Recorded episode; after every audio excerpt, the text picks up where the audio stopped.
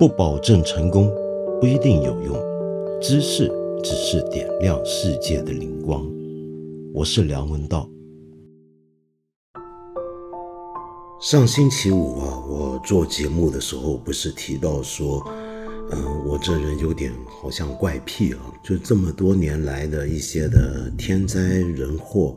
发生在我们身上的时候，我都有点不太容易说得出什么什么加油，什么什么不哭这类的话。那么，就像现在我们看到的河南的惨况，我也说不出这样的话。我后来发现，原来在我们的听众留的呃言论看来，原来还有不少朋友也跟我有这种同感啊。但是呢，我怕我没说清楚。其实就像我上回讲的，我完全不反对大家要说河南加油、郑州挺住或者胡辣汤不哭这样的话，我完全没有意见。呃，我觉得这是一个我们很自然的一个表达，就是当我们大家觉得真的关心河南的灾民、关心郑州的情况、周边农村的情形的时候。我们或许捐钱，或许我们就像现在很多志愿者，像蓝田救援队这样子，就即刻启程，立刻开拔前往现场救援。如果我们都不那么容易做到这些事儿，我们又想表达我们的关切，我们很容易就会说加油、挺住、不哭，这是很正常的。但是我只是觉得每个人的情绪的感受状态都不一样。然后你有一个情感，你的情感要表达出来的那个管道跟渠径啊，它有时候不一定是那么个人的，它有时候可能也跟社会是相关的。那因此，我们这个时代，比如说我们看到什么地方发生灾难，我们最流行的就是刚才我说的那种表达模式：你要加油，你要挺住。可是除此之外，我觉得。我们是不是还也可能有别的模式？尽管不是主流的模式，就像我说的，我说不出这些话，其实是什么原因呢？是因为我看到那这几天来的一些影像、一些的报道，我看到那些在水中被淹没的人、在窒息的人、那些失踪的人以及他们的家人、他们的亲友，我想到那些。整个农村的庄稼都没了，房子都没了，那么剩下一些老人跟小孩站在那里手足无措，在大水之中等待被救援或者被救起来，依靠物资过日子。他想到未来，这生活不知道该怎么办的时候，我不知道，我如果我我眼前就是他站在这的话，这位老人，我不知道我怎么跟他说加油。对，这是我的一个感受。今天之所以再讲到这个事儿啊，是因为我上回我那几天我在一些朋友圈里面，我们也在谈这个事儿。那当然大家都非常关心，我把我这种想法跟一些师友们分享。那有一位前辈学者就说啊，这个事他也觉得奇特，就是我们今天中国人是否没有一种平静的表达的哀伤的一种语言呢？比如说，他就提到英文里面有个词，可能你知道叫 mourn，m o u r n，mourn 这个词就是一种平静的一种哀伤，或者很深沉、很严肃，因此反而平静跟庄严的一种哀伤。他觉得我们是不是没有这个类似的词语呢？他这么问。那么后来我想一想，其实不是的。我觉得我们中文传统里面是有一个这样的一个概念的，那是什么呢？就是哀，悲哀的哀。哀这个字，当然今天我们会想到哀鸣、痛哭，我们也觉得好像那个情绪的表达是很凄切、很激烈的，但其实不一定是这样。哀这个字啊，你看《说文解字》里面讲到它是鸣也，从口一声，有点什么意思呢？你看它这个字的造型啊，它是有嘴巴，但是下面是有个一，把这个嘴巴缝在里面。呃，是以衣掩口的意思，就是以衣服掩住嘴巴，什么意思呢？就是这种哀，就你难过，你几乎要痛哭出来，但是你用衣服去掩住自己的嘴巴，就那个话是说不出来的，这种叫哀。而哀这个字在以前呢，很多时候也跟爱这个词呢是相通互用的，可以。它都有一种我们同情的那种意思啊。你比如说最有名，我们都读过的柳宗元的《捕蛇者说》里面不是有一句话，一开头就讲“君将哀而生之乎”，那个“君将哀而生之乎”的那个“哀”就是同情的意思。所以我觉得我们中文是有这个词，也有这种概念。我们中国人过去也有这种表达，那就是哀。我想我那种说不出来的那种同情、难过，不知如何用言语表达情绪，或许就是这个哀了。而这种哀是什么呢？具体点讲，就假如像我刚才形容的那样的一位灾民，我如果想象他在我的眼前的时候。我不知道该怎么做时候，我可能情绪激动一点，我可能会抱住他，来想拥抱他，或者我至少跟他握手。如果我都不这么做时，我大概只能用一个眼神看注视着他，来表达我的那种哀，大概就是这样的一种感觉。我不知道你能不能理解我的这种意思啊？当然，我也知道对于很多的志愿者而言啊，加油这句话啊是。很重要的就是，我看到这么多我们国家不同地方的志愿者前赴灾区救难，我很愿意对他们讲：你要加油，因为去的是你，不是我，我去不了，我只能在这里很微薄的，这只能够跟你喊一句加油。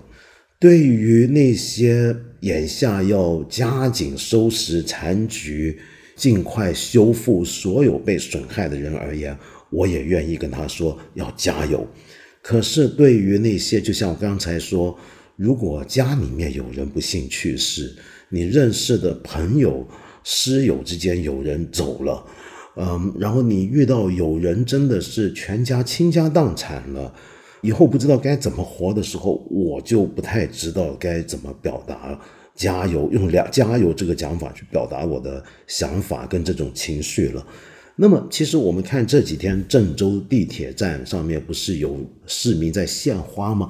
其实献花这个行为表达的就是我说的这种哀，叫做祭也哀思，这叫默哀，是不是？献花，当然我们前阵子也有人说啊，献花也是个西方的东西，说这个我们别学，这个有时候献花说不定还是有外国势力鼓动什么。那我先不管这些讲法，但我觉得现在郑州老百姓。我看到有小孩是因为家人不在了，他带着红领巾去现场想要献花。有的人呢，只是郑州普通老百姓，我们的市民，我们知道我们的市民，我们的同胞在此遇难了。我们不知道人数现在是多少，但是我愿意去那里表达我的这种身为同胞的哀痛之情。我献花，这是一个沉默的一个举动。这是一个成为一个习俗，成为一个公众认可的一种表达情绪的管道。那么，当然我知道这几天也看到一些争论，就是因为有一些视频拍这些保安拦着这些小孩献花，然后那个市民们集中去献花的现场，一开始被那种黄色的围栏围起来了，那么引起很多争论。大家都说，难道我们来来献花都不行，这都要演吗？其实我觉得这并不是一个很有意义的这些当局部门、管理部门或者那些保安，你不要说他们坏呀，人怎么样，不是这个问题，而是那是一种近乎成为本能的一个动作，就是看到百姓自发要做一些事的时候，有一些地方管理部门他的第一个反应就是先紧张，就觉得这些东西要先遮住，就等于看到记者采访要先掩住他们镜头一样，这已经成为一种本能。但其实后来我们也看到有郑州百姓很不满，于是就把那个围栏给拆了。然后到了现在，政府部门大概也看到大家反映一下，回头反省一下，对呀，老百姓来默哀，这有什么问题呢？于是也就不再围住大家，于是这个鲜花铺在地上的现场就长长的一段路铺满了。我自己甚至觉得啊，其实郑州的领导该自己也去献花。我觉得从一个政治的角度来讲啊，就非常政治的角度来讲，你不要去围着老百姓献花，你自己也去现场献花，来表达你身为这个城市的领导呃负责人，然后你对于自己的同胞、自己的市民在此不幸遇难的一个哀思，我觉得这应该是很能被接受、很好的一件事情，是不是这样子呢？那么说起。这个哀思的表达，或者我们情绪有情绪在心里面不知道如何传达出来的时候，这种情况让我想到，就是我看到有一些朋友在我这里留言，节目下面就说，啊，听到我上集节目有些部分我在哽咽了。其实 我不知道为什么会有这个给你这个印象，其实我只是沉默了，并没有哽咽。我有时候喉咙嗓子不好，抽烟咖啡太多，睡得太少。呃，让您有这个错觉。我看我以前我做节目也有很多人说我是不是要哭了或者怎样，其实没有。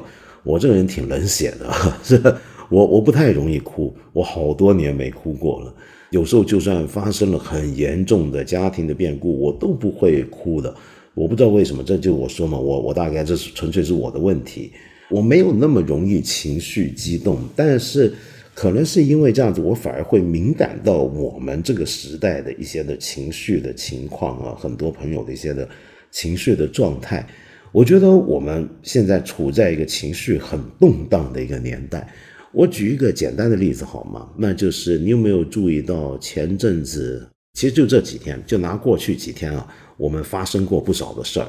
就奥运开幕呃之后，然后从我们上一期节目做完，就礼拜五到今天为止，短短几天之内啊，我们就出现了很多让大家情绪特别激动的事儿，而这些情绪往往都跟我们的国家、我们的民族跟一些很高调的道德标准是相关的事情。比如说，我举一个例子，我看到六神磊磊啊，就写金庸特别出色的六神磊磊，有了一篇文章，叫做《让杨倩滚出中国的脑回路》，被传得很厉害。那这篇文章呢很有意思，因为他提到什么呢？他就讲到杨倩，杨倩你该知道是谁吧？就是这一届东京奥运会的首金得主，啊，很出色的一个小姑娘啊，那而且特别可爱，就是。她在领奖的时候做了一个比心的一个动作，很可爱，我很喜欢这小姑娘。然后呢，呃，我看到有些日本网友也一直在日本用日文在写，说她很可爱。当然，很快就会被人说，好了，我们不要再去讲日本人怎么说她可爱了，日本人没安好心眼。因为你要去看这回呢，在开幕式的时候，各国运动员进场的时候，我们知道日本的 NHK 在转播的时候竟然报道。中华台北队叫做台湾队，结果那件事马上就在开幕第一天引起了非常严重的辱华的争论了。因为当时除了日本之外呢，其实还有别的国家也是这么来报道。而在我们大陆这边呢，我们晓得大陆的官式的叫法呢是现在是把它叫做中国台北。其实根据奥运会的规定啊。他们的队名应该是中华台北，其实有三个名字。奥运的正式的 official 的用法是中华台北，现在但是不知道什么。以前我们也一直叫中华台北的，但现在不知道为什么我们官方媒体把它叫中国台北。日本跟一些国外媒体叫做台湾，那么引起一些争论。那意思就是说呢，你别看日本网民称赞杨倩可爱，这个姑娘厉害，其实他们都是坏人，因为他们把。中华台北或中国台北叫做台湾，那等等等等。好，那说回六神磊磊这篇文章，那刚才呢已经是个争论了啊。我们现在回来第二个争论，第二个争论是什么呢？杨倩当天呢，就首先大家都觉得是大英雄，因为是奥运首金，对不对？就觉得很厉害。结果呢，没想到一会又变成了贵族女孩了。那么为什么呢？然后呢，六神磊磊就举了一个例子，就有一位微博上的网名叫西利雅厨啊。他就在七月二十四号的十点四十九分的时候，他写了一个他在杨倩摘得东京奥运首金下面留言，恭喜奥运首金杨倩冲冲冲！然后几分钟之后，十点五十五分呢，他就变成了贵族女孩滚出中国，就骂这个杨倩。为什么呢？因为有人找出来，在二零二零年的十二月三十一号的时候。杨倩呢赛过自己拥有的耐克的乔丹球鞋，你还没忘记的话，你还记得就是我们前阵子不是抵制耐克跟艾迪达斯吗？因为这个新疆棉的争论吗？那么大家说要抵制吗？所以一个姑娘有那么多乔丹鞋款，也就是耐克出的这个经典鞋款，那这个家伙不就是卖国吗？我们晓得，结果当时呢，就很多人也揭发了杨倩拥有这么多耐克鞋，就骂她。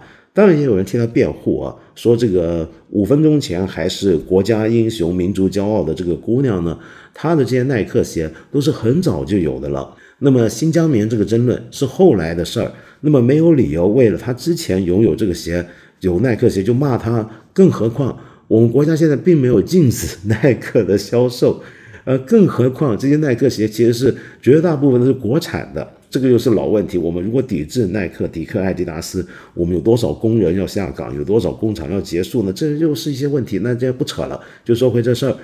然后呢，很多人就说：“哎，那也不对啊。那他身为国家运动员，他既然知道现在大家觉得耐克是个呃辱华品牌，而拥有耐克是个国耻，他真爱国的话，他就应该把那些耐克给烧了。他后来烧了吗？他有没有展示他烧的这个镜头？”或者是证据给大家看呢？他没有，所以他就是个贵族女孩，就跪下来的那个跪啊。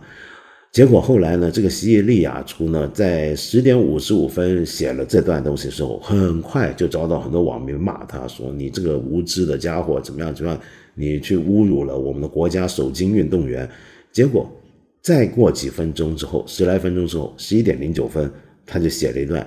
这个世界对女孩子恶意太大了。然后六神磊磊很逗，他写他的文章一这样这样，他就写被要求滚出中国的杨大妞 Y Y Y 就是杨倩。十点四十九分，这网民还在说杨倩好样的，冲冲冲。六分钟后就说杨倩贵族女孩滚出中国，然后他又哀叹世界对女孩子的恶意太大了，这精神分裂的比周伯通的左右互搏还左右互搏。杨倩到底做错了什么？不过就因为一年前晒了好些乔丹鞋，在金庸小说里，上一个有这种大起大落、刺激经历的还是张君宝。为了少林寺，张君宝英勇出战，维护了庙里的荣誉，结果身后群生大声鼓噪起来：“看啊，他穿的鞋是嵩山派的，阿弥陀佛，贵族少年滚出少林！”这不后来才有了武当派吗？然后他说：“据说这个西利亚初是个年纪不大的女孩，好像十八岁都不到。倒不是咱们说容不下一个无知少年，非要揪住她什么的。实在是这个博主是现在网民的太典型也太深刻的一个样本，绝不能轻描淡写说这是少数人、个别人。上过网就知道，这不是少数，也不个别。典型的三大特征：第一就是不动脑。你发现他发言的时候是不动脑子的，赞杨倩的时候不动脑。”辱骂杨倩的时候也不动脑，都是跟风的。最基本的神经元反应，半秒钟之内就完成了。就这样的一伙人，就凭这张照片，上面不过是一年前的可以合理公开发售的鞋子，便可以堂皇的网络审判，褫夺别人国籍，让一个运动员滚出中国。自己甚至都还没参加工作，还在单纯享受社会福利的阶段，几乎还没对国家社会有任何贡献。便可以理直气壮地让一名刻苦训练的运动员滚出中国，好像他们说了真算一样。第二就是满怀仇恨和戾气，十几二十岁那么好的年华，又成长在物质充裕的年纪，你不知道他们这种仇恨从何而来的，谁教的？第三就是毫无同理心，在跟风辱骂了杨倩之后，这个女生又反过来被网暴，她非常痛苦，说。世界对女孩子的恶意太大了，你看，痛只有发生在自己身上才叫做痛。几分钟之前践踏别人的时候，她是无法同理别人的痛的。世界对女孩子的恶意太大了，好像自己才是女孩子，杨倩不是女孩子。嗯，六神磊磊这些话是很有他的风格，非常狠，非常透彻。但是我有一点不太同意，或者对类似的想法不太同意的地方，就是我不认为这叫做脑子的问题，不是一个今天很多人就要慨叹，呃，有点像我这岁数，哎呀，今天的年轻网民不动脑子，没有脑子，我不太这么想，我觉得不是没脑子，而是一种情绪上的问题。这个情绪怎么讲呢？我也很难想到一个形容，就是我觉得我们的情绪好像。很多朋友的情绪非常容易被激动起来，几分钟之内很开心的、很感动的，就是说杨倩，你感动了我们，你感动了中国，你你是我们民族骄傲。几分钟之后，我就发现你出卖了中国，你滚出中国，你不是个中国人。那这个情绪激荡的很强烈，其实这是一种情绪问题，还不光是理智上的事情啊。那类似的例子发生在另一个奥运女子选手身上，那就是十米步枪的王璐瑶。很不幸的，她这次表现不是那么好，在资格赛之后就停下来了，就没有办法再往前挺进。后来呢，她在微博上发了一个自拍，就写了一段话：“各位抱歉，很遗憾，我承认我怂了，三年后再见吧。”结果居然就被骂了。后面怎么骂呢？就有人就说：“你就是个这个态度跟祖国人民说话的吗？让你参加奥运会不是让你说怂的，你这么自拍是干嘛呢？是想红吗？”然后他就被骂到把自己的微博这条微博删去，最后留下的动态呢是去年八月的一张照片，而下面继续还有人追着骂，我是不是有点跟不上时代呢？我没觉得王璐瑶这个自拍跟那段话有问题啊。现在我们大家都常常自拍分享，他自拍说自己今天比赛不好输了，他是承认怂了，然后他要三年后再来。这话有问题吗？那为什么这个态度就变成不对，就变成你这个态度跟祖国人民说话有问题呢？我也没太懂，但是反正他情绪很激动的。就这几天，我常常注意到这个现象，就轮着就每天不是每天了，甚至每小时都有新的对象。被拿出来成为大家要集体攻击的对象，而通常都牵涉到国家跟民族的骄傲和尊严跟自尊的问题。像王璐瑶就是羞辱了我们中国人的一个自尊心，因为你输了，居然还好意思跑出来自拍，然后跟大家说嗯怂自己怂了，这话对吗？啊，这这这是也是被骂的一个理由啊。那么然后我们再看啊，很多朋友也留言希望我们聊一下奥运这一届奥运的开幕式。那这个开幕式先不多说，反正呢，就是首先是很多人搞错了，把一个另一段完全不在开幕式当天晚上现场发生的表演，是二零二零年跟奥运相关的一些文化活动的演出，当成了是个开幕式。而那个演出里面，其中一个被我们流传的最广的，就是日本著名的舞踏的表演形式，据说有山海熟的参与。山海熟三开就孔。是熟悉舞台艺术的朋友一定都知道的，那么是来过中国演出、影响力也特别大的一个舞踏团体，我还非常喜欢。我年轻的时候觉得他们好厉害。那反正这段演出呢，就大家不太适应，于是就说这是阴间的感觉。然后真的这个奥运开幕式呢，有一段点火的那个配乐呢，用的那个配乐，点火仪式的配乐。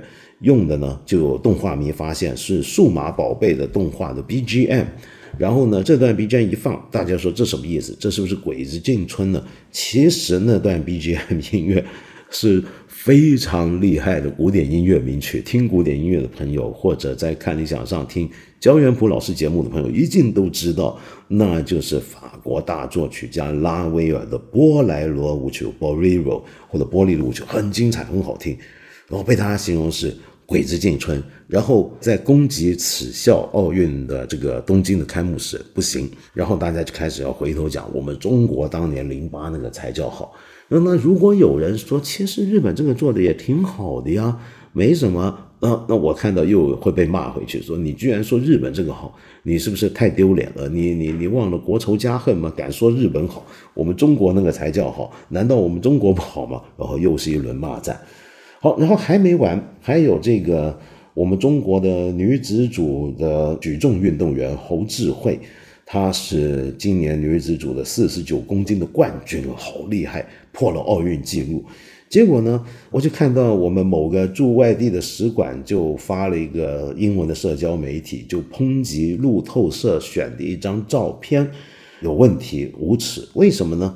因为在报道这个事件的时候呢，路透社选的照片呢是侯智慧咬着牙很吃力，正要双手在下，我们看不到，正要把那个哑铃拉举上来的那一刹那，我们使馆上的一个评论就说：这个呃那么多好看的照片你不选，你偏选这张，那你别说你没有政治跟意识形态的偏见，你无耻。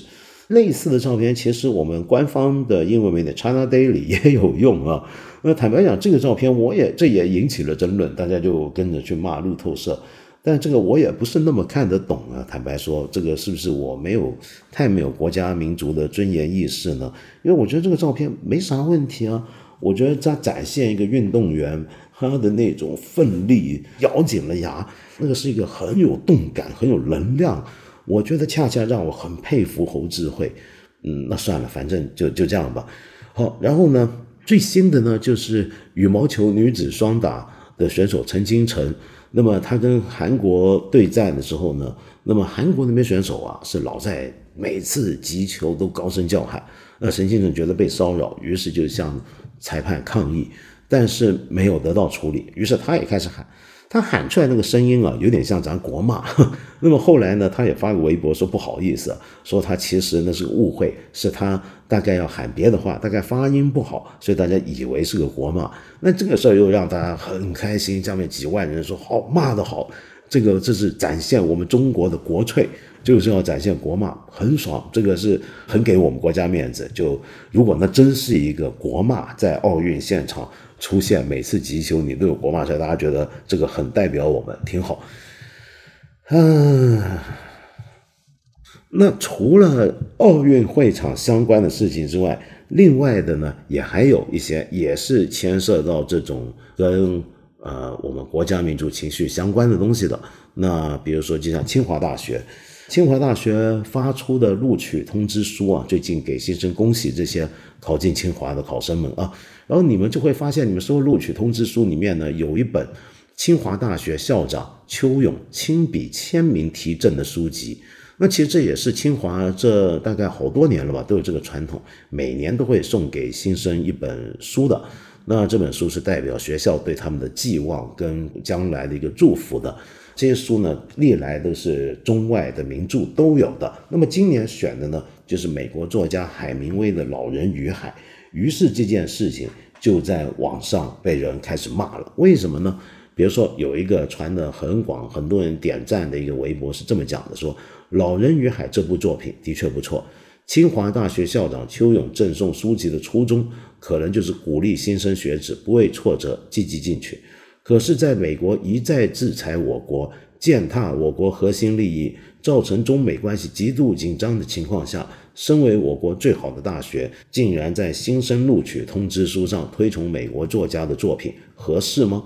中国上下几千年，难道就没有可以寄予的作品？很多网友纷纷调侃：清华美院眯眯眼跪拜西方所谓的时尚，清华大学成了美国人才的摇篮。如今，清华大学校长在这种大背景下赠送美国作家的书籍给每一个入学新生，那这个清华大学是不是真的是个留美大学呢？这样子才是名副其实。然后就又骂了清华校长一轮。那同样是这几天发生的，还有那当然就是很多人注意到郑州当地有个外国记者，那么被市民们围起来指责，然后甚至网上有人呼吁要盯住在郑州的外国记者，说这些 BBC 又想来辱华了，怎么样了？要好好对付他们，要要招呼他们一下。那那个记者，后来我们做媒体的行业内，有些人可能认得出来，那就是非常有名的德国的一个媒体的驻华叫马天四，他其实不是 BBC，他是德国的记者。那当然，你可以说德国记者没什么好东西，但那个马天四其实很挺爱中国的。我记得以前看过他写的一些关于做的一些关于中国的报道，是很友善的。那那没关系，反正他也是被骂，然后大家又又惹起一种争论。那当然还有就是关于。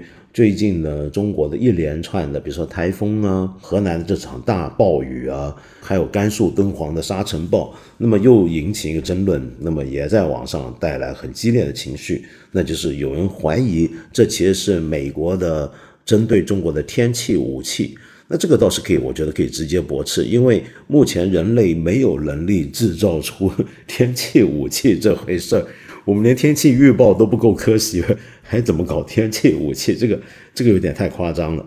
那么另外呢，也有一些人展示出一些我不知道是真是假，就是你们有见过，就是有些照片，就有一些人站在一个河流的泥滩里面，那么满身湿透的挣扎着，痛苦的在水里面爬起来，对着镜头高喊举手，那是干嘛呢？有人说那是一群网红。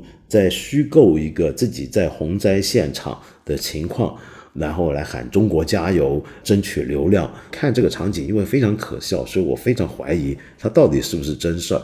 那另外还有一些记者也被骂，因为有记者还是以前我的老东家凤凰卫视的同事，就写了一个微博，就说我们记者一夜守护直击，就是那天他们的京广隧道。那么清理现场的时候我，部队进去看看还有没有受困的百姓，或者要搜查查一些受难者的遗体。那么很多记者都在现场，那么他就写了一段话，他说：“我们记者的一夜守候直击，郑州京广隧道全部戒严，不允许拍照拍摄，警察救护车以及大巴车，今天怎么说也该更新通报人数了吧？”结果这段话就被大家骂死了。你知道骂的是什么吗？就其实也必须坦白承认，他的用词在不够精确。因为大家第一就骂说当地没有戒严，那是胡说。因为当时很多老百姓、很多媒体都在现场守候，都在等着看。郑州人自己就很担心嘛，对不对？那怎么能说戒严呢？那么这是胡说。然后呢，第二就有人说这个胡林啊，他讲的这个说大家要等人数，这个人数怎么能拿出来讲呢？你要是讲了真实的遇难者人数，BBC 他们这些外国媒体就会加油添醋。我们要是知道数字，但是不公布，哎，他们还要讲的话，那就可以骂他们是胡编了。然后也有人认为这个记者啊，这样子等着通报呃遇难者人数是不怀好意，是生怕这个人死的少。然后再来呢，就开始去呃追查原来胡林多年前讲过一些话，大家今天看来也不太得体，等等等等。好，最后还没完啊。当然，还有这几天我们都晓得的鸿星尔克。那鸿星尔克几天之内也成为了国民的最崇拜、最骄傲、最为他骄傲的品牌。那么，因为传言说他都快破产了，其实人家老板后来说没这回事儿。然后这个情况下，他们还要捐五千万。那么，然后大家就开始很崇拜他。当然，也有人说，就像今天网络上任何被炒起来红了的人一样，一定都会翻转的。于是有人又翻转他了。怎么个翻转呢？就是他捐这个五千万啊，其实也是炒作。这个五千万并不是真捐钱，而是捐的是物值价值五千万的物资。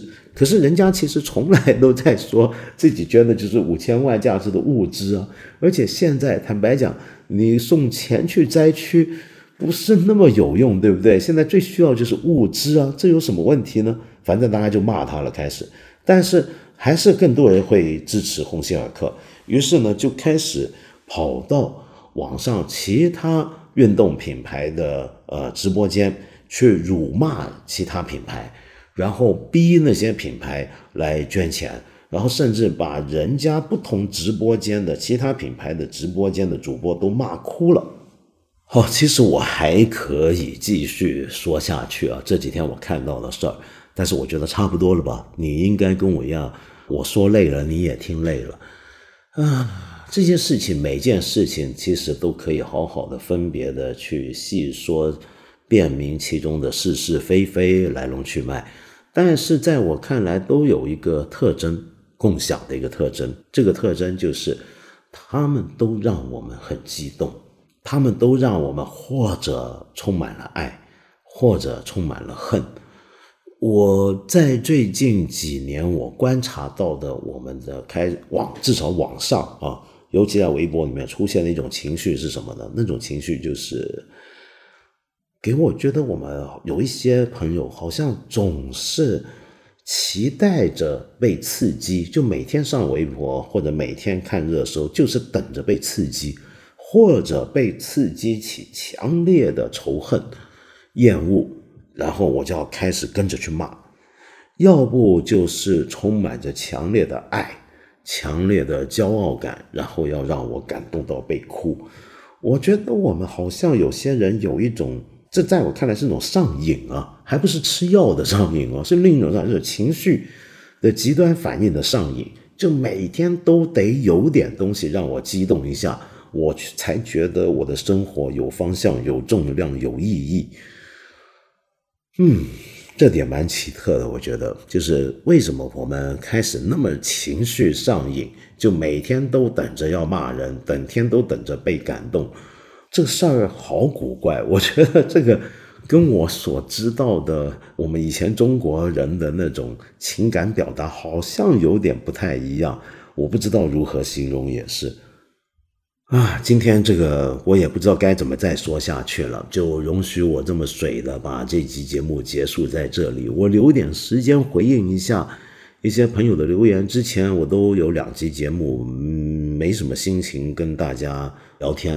那我现在回应一些朋友，有一位朋友叫肖 O X I A O W O，你说道长，我是一名水利从业者，这次的短历时暴雨异常天气造成的超标准洪涝，在城市排水体系，包括河湖水系大体系、市政雨水的小体系建设完备、衔接合理。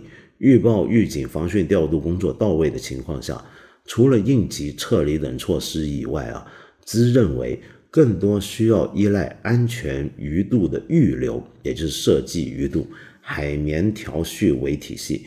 但排水体系的建设，是需要跟城市建设相匹配的。过度的余量占用城市发展资源，这是城市建设资源分配中需要权衡的矛盾。而欧美发达国家在这个方面做的似乎不错的印象，可能来自于工业时代中发展红利中的低机会成本。非常感谢您，就我就常说八分这个节目下面的很多听众，我都看得出来是卧虎藏龙，就大家尤其是我都能够在这里面学到很多东西。我觉得您说的很好。其实我在上礼拜的节目里面也提到过，呃，一个类似的概念，那是什么呢？就是。呃，我说我们国家目前好多城市的排水管道铺设啊，长度已经很够，铺的面也都很广。但是目前很多城市，我上回是广州当例子啊，就它的长度很够，可是问题是它的管道的口径，它的计量是以遇到一年一遇的暴雨为标准。那么，于是今天在这个气候异常的情况下，就让人开始觉得是否。这个口径还不够大，是不是应该更大来预留更多的？就是您所讲的安全余度，这是其中一个案例，对不对？可是我上回也说过，这个事儿啊有矛盾，矛盾在哪呢？就有时候你这个排水管道啊，比如说我铺的时候，我铺的太太粗了，这个管道，比如说我预留额度多嘛，那有个问题就是平常没有那么多雨水的时候，它底下很容易产生淤积，因为它水不流通嘛。它有些东西积在下面，那这种情况会造成问题，对不对？那怎么办？那就要平时呢，更多的去清理这个淤积。那如果这么做的话，那肯定就要耗费更多的公共资源，耗费更多的公帑，是不是？那该怎么办？这就是一个矛盾了。那这种矛盾，我觉得是我们今天，我不是专业人士。可能还需要您的指点，您觉得应该怎么办才好呢？我也不晓得，因为但我知道是未来我们会面对更多异常的天气，我们都觉得我们的城市的基础建设要为这种未来可能发生的异常的气候状态做更多的安全余度余留，但是它必然挤占我们的其他的资源的，这是很麻烦的一件事儿。那么，可是我不太同意，就是欧美发达所谓发达国家是否这件事真的做得比我们好呢？我倒觉得不一定。呃，您说的对，他们比我们早一步发展起来，所以他们有一个低机会成本。可是另外一方面啊，我又想说，欧洲，尤其是在欧洲，很多城市的建设，由于它是很早起来的。就就比如说，我们现在就看美国为例哈，美国的铁路不是一直被人诟病就不不不行吗？就至少不像我们中国现在高铁网铺的那么密集。那么很大的原因是什么呢？就他们比我们早起步，早起步，早基建，早发展这些大城市，所以他们的很多的建设标准是停留在上世纪，甚至是上世纪初的一个标准。他们今天如果想要再把它呃更新。达到今天可能需要的标准，或者甚至要应付未来的灾难或者未来的风险的时候，哦，那他们要花那个钱可就大了。以他们的工资各方面的设备的成本来讲，他们其实比我们更困难。相反的，我们中国其实在这方面反而是有后发优势的。我们这几年，我们很多城市都在加紧加大速度的大规模的建设。改革开放以来四十年。中国很多城市都完全变了样，比如说我前几天在苏州，哇，然后今天的苏州跟我九十年代第一次造访苏州的时候完全是两座城市了，是不是？比如说它尤其那种新的工业园区那一带，那这些地方其实在发展过程中，我们是比他们更有优势去做所谓的安全余度的预留的。那么只不过我们过去几十年呢，我们常常是更强调一个城市的高速发展。反而忽略了您跟我说的这个安全鱼路预留的问题。那接下来是不是考验到我们在做城市的建设，就包括一些新区，比如说像北京附近的雄安新区的时候，我们是不是应该更多考虑这一点呢？我觉得我们反而比欧美所谓的发达国家有更好的起步点和机会。哼，不好意思啊，我做着做着节目，竟然酒店有人打电话进来给我了。你听到那个电话铃声了吗？这回总算听到了啊。好，我们继续讲这个刚才那个问题啊。那这个啊，其实也说完。我在讲另外一个朋友的留言，之前呢提到过，就是我特别担心，就我看到那个景象，我特别忧心，想了好几天。就是我见到有人在路面，在郑州大雨的那几天呢，有人掉下了这个路面开出来的一个方坑底下，然后旁边呢就有些汉子在救人。那后来呢，没想到他们站的那个路面也塌下去，也掉进坑里。我都不知道他们后来怎么了。结果呢，就有朋友提醒我，就告诉我说，后来根据报道啊，为了救人而掉下方坑的那些人，连同被救的人，就一开始他们要救那个，一共五个人，都已经成功的被救出来了。啊，这真是太好了，太让人舒心了。那另外还有一位朋友呢，叫木木，呃，你说到呢？呃，我就是郑州居民，谢谢道长对郑州关注。关于此次灾害，这些天信息和讨论，这两天已经太多了，咱就不说那么多，跟道长说些可能会让您感觉轻松的事儿吧。就洪水退去之后，经常在小区里面蹭吃蹭喝的那些小猫咪啊，一只没少的，安然无恙的回来了。希望这个消息给你带来哪怕一丁点的喜悦。是的，木木，谢谢你。我好开心听到你讲这些，这这都是好消息，难得的好消息，让我很真的是很开心的。那说些跟呃洪灾没关系的，有一位朋友也很有意思，叫绝世黄瓜。嗯，你说到道长，我平时爱管闲事，好几次有人打架或者男人打女人，都被我劝住了。印象最深的一次啊，是几个黑车司机在打架，我用手拦住了看上去最生气的。站在他们中间说：“各位大哥，人在外面做事不容易，你们这么晚都在外面辛苦做事儿，家里人肯定不希望你们带一身伤回去，对吧？”他们各自骂了对方几句，就纷纷哭了起来。其中一个颤抖的握住我的手，对我道歉。还有几次是男的在外面对他妻子动粗，我也是拦住了。我不知道他们在我走之后会不会继续打起来。想知道我遇到这种事儿是怎么处理，也想听听大家的做法和想法。哎呀，绝世黄瓜，我好佩服你，你真是一个又勇敢又有能力又有技巧的人，你才能够这样子见义勇为，遇到这样的事还能出来劝架拦住这些打架的人，这不容易，这缺点勇气啊，缺一点能力，缺点技巧都做不到，你是个。英雄，我很佩服你，可是我觉得你也得替自己着想，就像也有时候也要量力而为，就不要太勉强。那我呢，坦白说，我就没办法像你这么勇敢了。我觉得我这人挺怂的，就是遇到别人打架，我年轻的时候喜欢劝架，因为年轻时我自己爱打架，爱打架的人呢，劝架的时候就可以趁机也揍人家，就趁人家趁乱的时候也踹人家几腿。别学我。我在我年轻的时候是这样，那现在不，现在呢？但是如果遇到像你说有男人打女人那种情况，我我肯定会出面的，我一定会上前喝住那些人。倒不是因为我今天多凶悍，我还能多能跟年轻的时候学学拳，还能够多打得多猛，不是这个意思，而是我觉得打女人的那些男人啊，这东西当众这么干，其实挺怂的。就我的经验就是，你每次旁边有人出去骂他、呵斥他，他们自己都会怂下来的，还要装装几下，就转头就垂头丧气。那当然我不知道，就像你一样，我不知道他们后面会怎么样啊。但是我希望就是那些女子后来都能够平安无事啊，也希望这种事情以后不要再发生。呃，最后今天有一位朋友呃留言，这个留言我也花点时间来聊一聊。这位朋友叫做 Lish Tom，你说呢？从锵锵到现在十多年的观众了，近几年对你的一些观点与态度越发不能苟同。读哲学专业的研究生，从事相关工作也很受你的影响。当年在宿舍卧谈啊，为了你以及其他前辈的观点辩护，也曾面红耳赤，高潮迭起。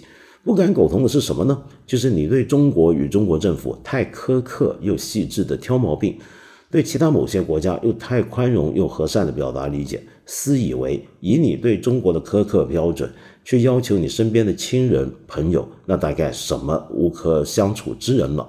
人不能苛责，要看大体。国家政府掌握公权力，立为坦嘛，自然比个体可以严格一些。但希望对国内国外的批评尺寸、镜头、火候标准基本一致。李世栋，您说的真好。我啊，现在就特别双标。我怎么个双标呢？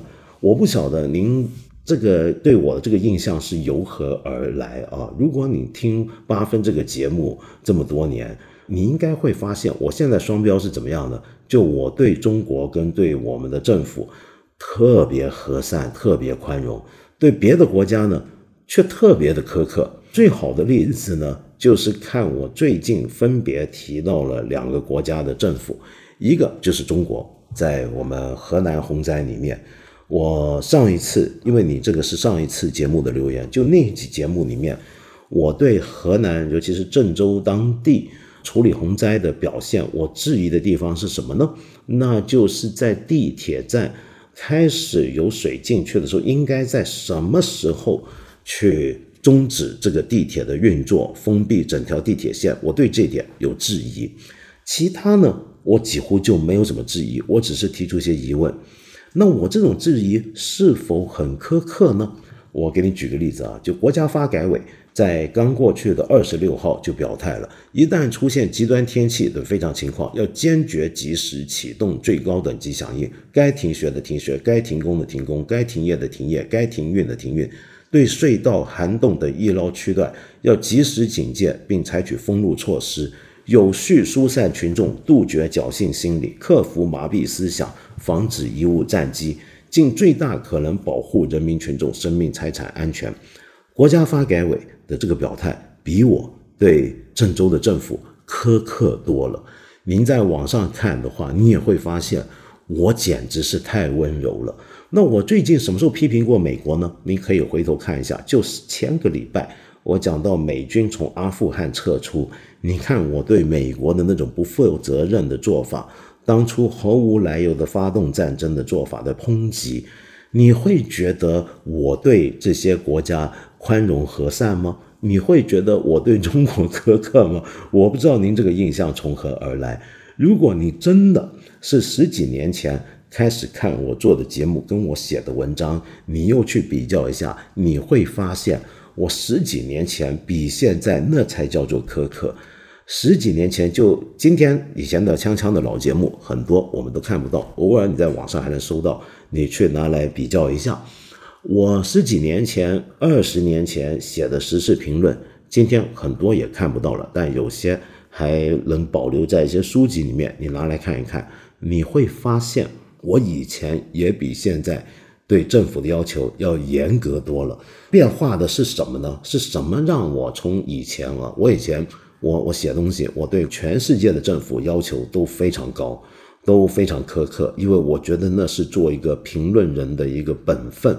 我觉得对政府部门要求高，那是因为他服务人民，他掌握权力，他掌握资源，那我们当然应该对他要求高，因为他为我们服务。就比如说拿洪灾当例子，我们如果不对政府要求高一点，那其实就是对我们的同胞残忍。我们如果对我们的政府没要求，那就是对我们的同胞不上心。我们真的叫爱国吗？这种情况，我以前也说过。我们中国人的传统是叫做宽以待人，严以律己。那么，我们如果真的要拿人，因为您用人的标准来讲，说我们对政府的标准跟对身边的人的标准是否一致？我觉得是不应该一致的。那假如我真的要一致的话，那就是更简单，就是严以律己，宽以待人。可是我们今天的情况变得不是这样了。我觉得我变了很多。我十几年前，我可以很严厉的去抨击一些问题，我今天不会这么做了。我十几年前会对其他的国家有时候会客气一些，今天要苛刻了。这是为什么呢？这就是因为十几年之后，有像您这样的我的 观众或者是读者，您十来年前觉得我的东西没有问题，您今天觉得很有问题，因为我们整个社会环境已经变了。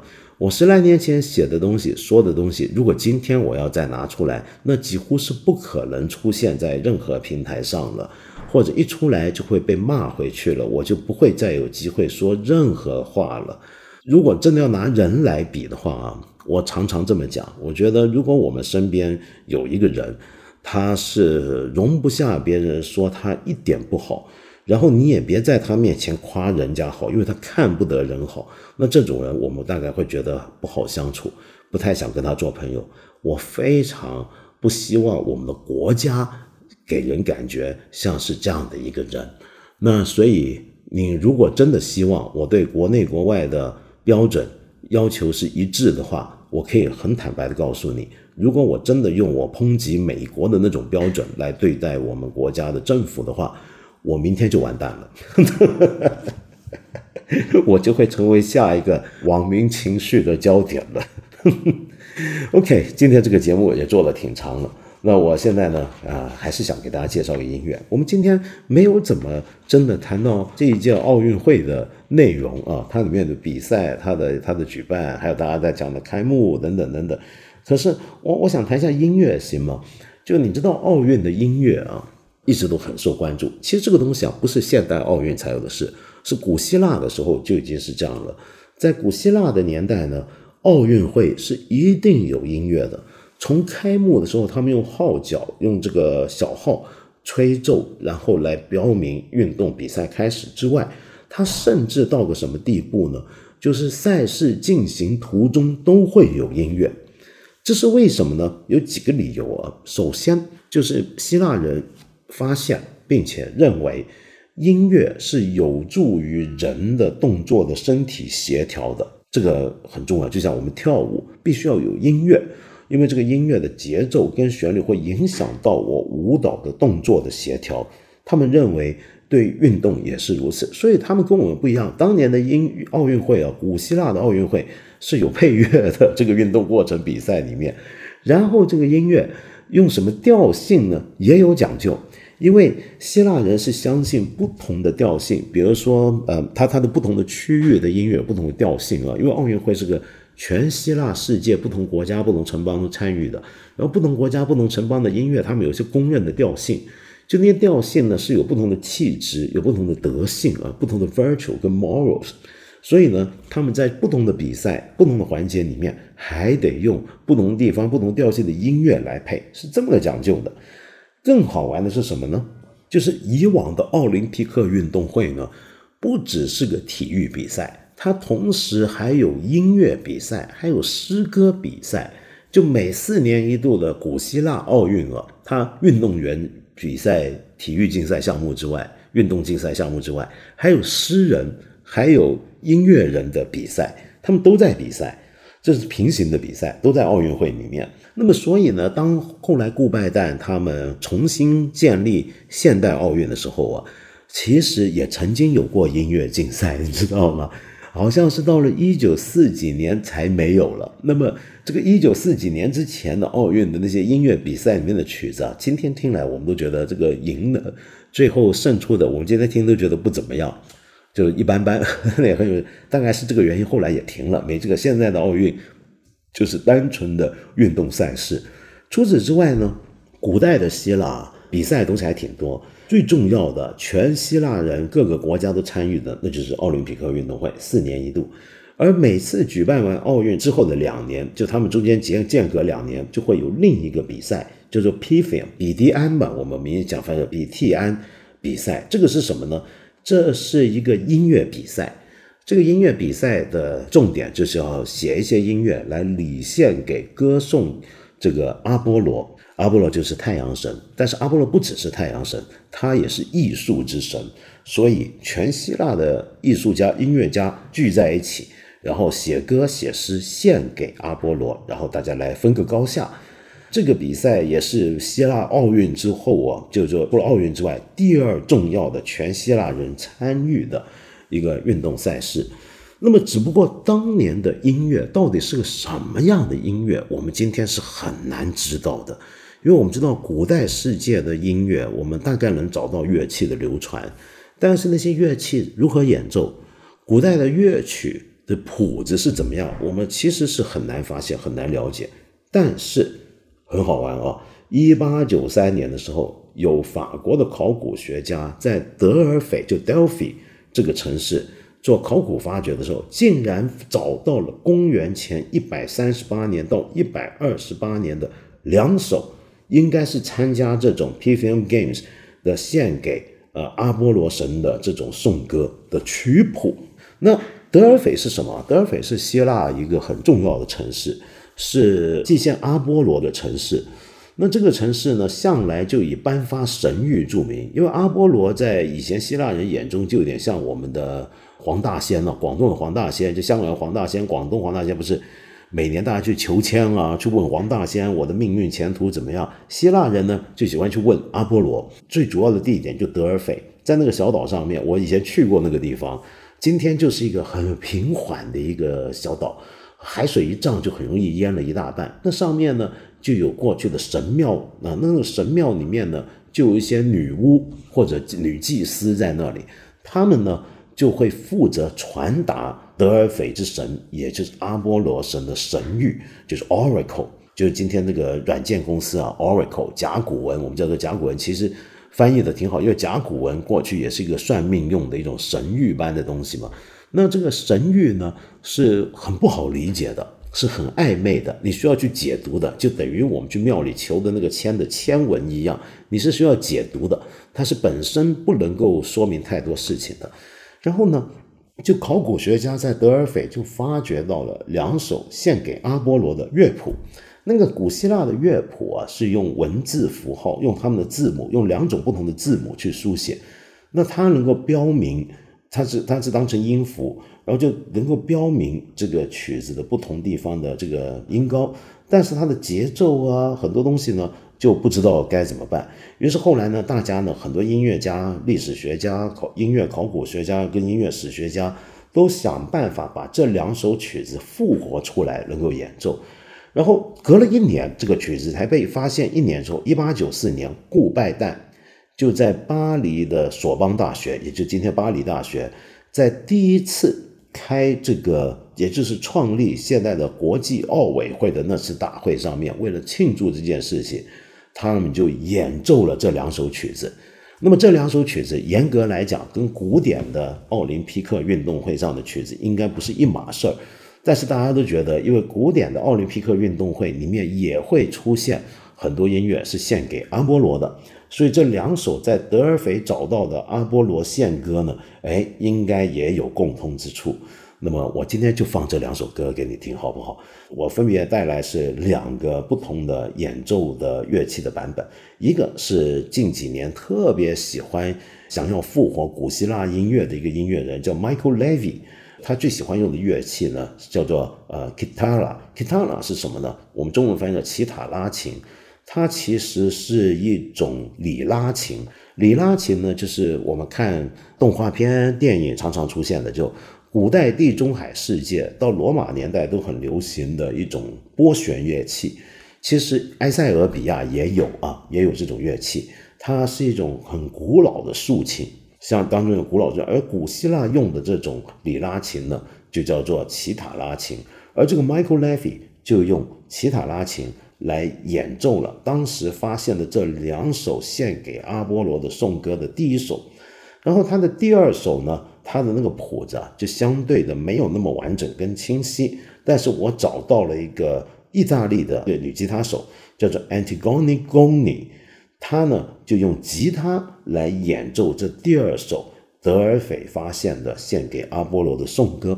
我们全且当做古希腊的奥运歌曲来听听看。Thank you.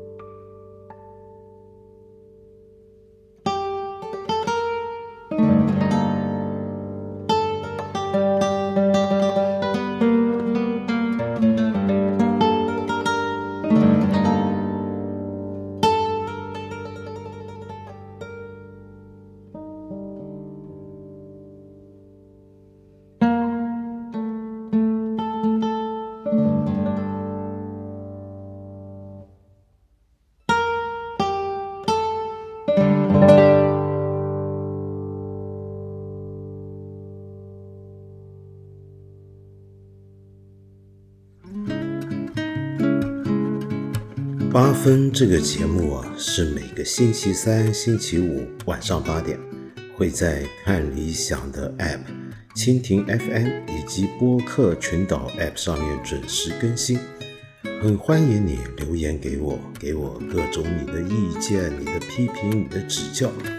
先说到这了，我们下期再说吧。